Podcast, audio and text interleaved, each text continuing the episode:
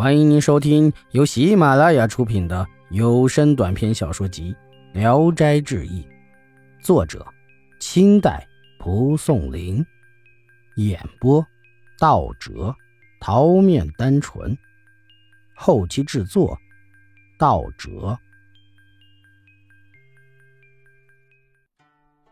孟郎，白翁是河北人，大儿子白甲在江南做官。一去两年没有消息，正巧有位姓丁的远亲来他家拜访，白翁设宴招待他。这位姓丁的平日常到阴间地府中当差，谈话间，白翁问他阴间的事儿，丁对答了些虚幻不着边际的话。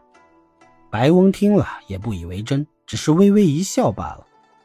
别后几天，白翁刚躺下，见到了丁姓的亲戚又来了。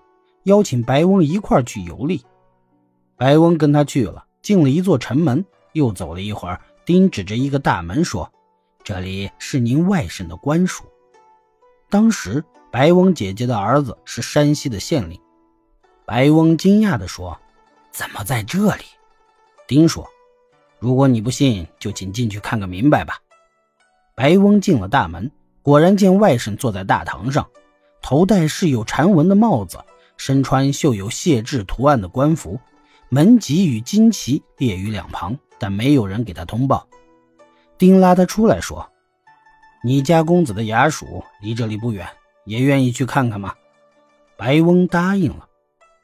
走了不多一会儿，来到一座官府门首，丁说：“进去吧。”白翁探头往里一看，有一巨狼挡在路上，他很畏惧，不敢进去。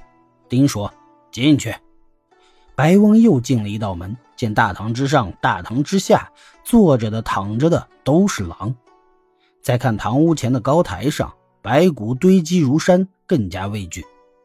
丁以自己的身体掩护着白翁走进去。这时，白翁的公子白甲正好从里面出来，见父亲与丁某到来，很高兴，把他们请到屋里坐了一会儿，便让侍从准备饭菜。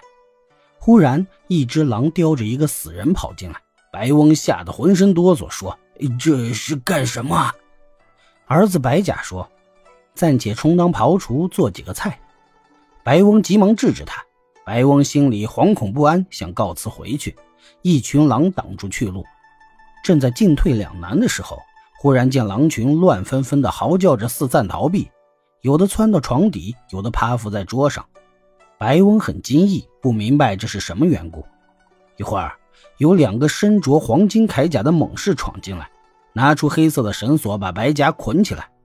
白甲扑倒在地上，变成一只牙齿锋利的老虎。一个猛士拔出利剑，想砍下老虎的脑袋。另一个猛士说：“别砍，别砍，这是明年四月间的事儿，不如暂且敲掉他的牙齿吧。”于是就拿出大铁锤敲打老虎的牙齿，牙齿就零零碎碎的掉在地上。老虎痛得吼叫，声音震动了山岳。白翁大为恐惧，忽然被吓醒，才知道这是一个梦。白翁心里总觉得这个梦很奇异，马上派人去把丁某请来。丁推辞不来。白翁把自己梦的经过记下来，让次子去拜访白甲。信中劝诫白甲的言语很是沉痛悲切。次子到了白甲处，见白甲的门牙都掉了，惊骇地问他。说是因为喝醉酒从马上掉下来给磕掉了。细细考察一下时间，正是白翁做梦的日子，更加惊骇。他把父亲写给他的信拿出来，白甲读完信，脸色变得苍白，略微沉思了一会儿，说道：“这是虚幻的梦，是偶然的巧合，有什么值得大惊小怪的？”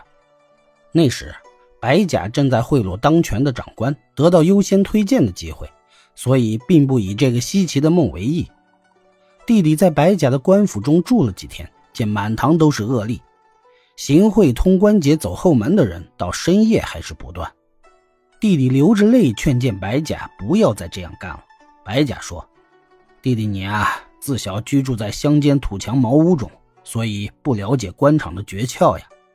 官吏的提升与降职的大权是在上司的手里，而不是在老百姓手里。”上司喜欢你，你就是好官；你爱护百姓，有什么法子能使上司喜欢呢？弟弟知道白甲是无法可劝，就回到家里，把白甲的行为告诉了父亲。白翁听到后悲痛大哭，没有别的法子可行，只有将其家中的财产捐拿出来周济贫苦的人，天天向神灵祈祷，求老天对逆子的报应不要牵累到他的妻子儿女。